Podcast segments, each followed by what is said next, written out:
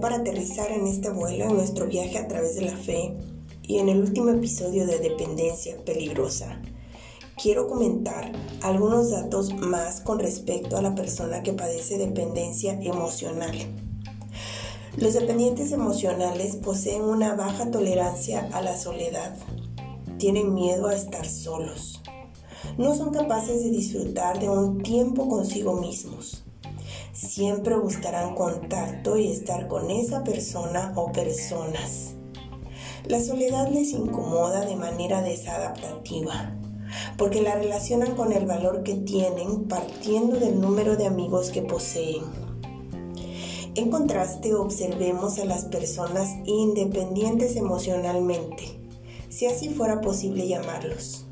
Son personas que mantienen relaciones basadas en un equilibrio entre la intimidad y la autonomía.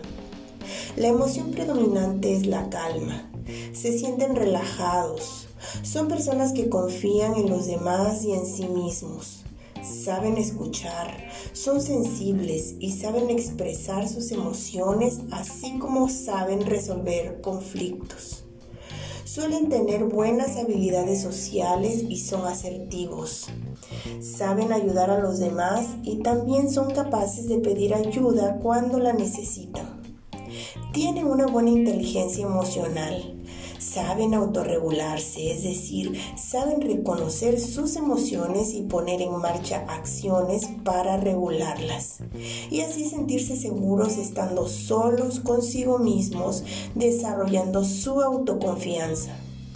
Aprenden a vivir en el presente y disfrutan la vida que Dios les entrega como un regalo. Saben contar con los demás, saben comunicarse, compartir sus emociones y saben corregular a otros, lo que quiere decir que saben escuchar, consolar y ser empáticos.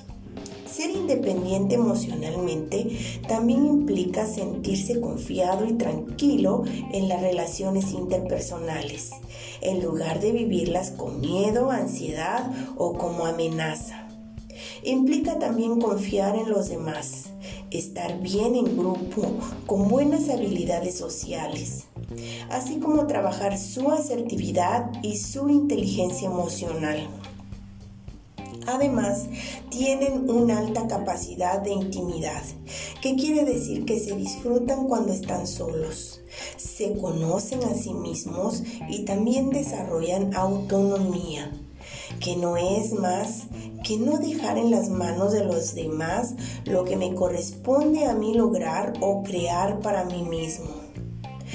Claro, todo ello de la mano de Dios y en su presencia, que es el lugar donde podemos encontrarnos plenos, amados, acompañados y cada día inundados de nuevos sueños y ganas de vivir debemos partir de la importancia que tenemos para Dios. La Biblia dice en Isaías 43, versículo 4, les voy a leer la nueva versión internacional que dice así, a cambio de ti entregaré hombres, a cambio de tu vida entregaré pueblos, porque te amo y eres ante mis ojos precioso y digno de honra daría lo que fuera por ti. Escucha bien. Eres amado, eres precioso y honorable. Todo eso es lo que tú significas para Dios. Cuando comprendemos el valor que poseemos, no tendremos que buscar en nada ni en nadie algo para sentirnos completos. El Espíritu Santo nos revela es decir, nos aclara a cada instante en su presencia esta verdad que nos ayudará a ser personas independientes y no responsabilizar a otros de nuestra felicidad. Nos ayudará a dar, a entregar y también llevar a otros a ese equilibrio. Soy valioso aún desde antes de nacer.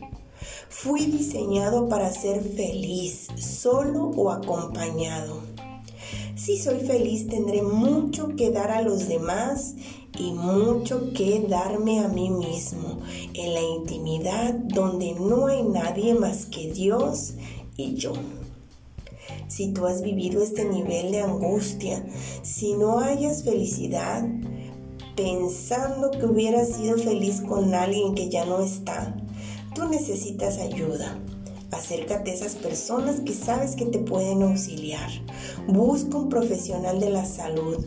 Busca una congregación. Busca a Dios y Él le dará verdadero sentido a tu vida. Soy Oti Acevedo. Ha sido un gusto poder estar contigo. Bendiciones.